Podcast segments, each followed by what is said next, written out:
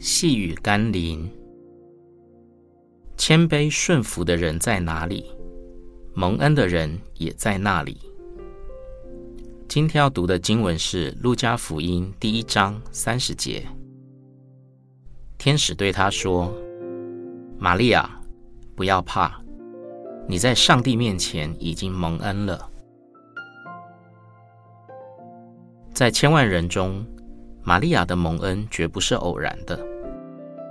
在道德沦丧、信仰扭曲、社会混乱的时代里，玛利亚能脱颖而出，成为上帝拣选作为耶稣基督肉身的母亲，是因着她对主的忠诚、对真理的坚定、对圣洁的坚贞、对圣灵的顺服。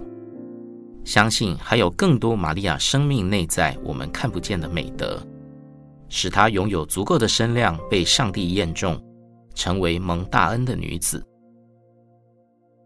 今天，你我活在这个弯曲悖谬的时代里，又有哪些地方可以显出你生命的与众不同呢？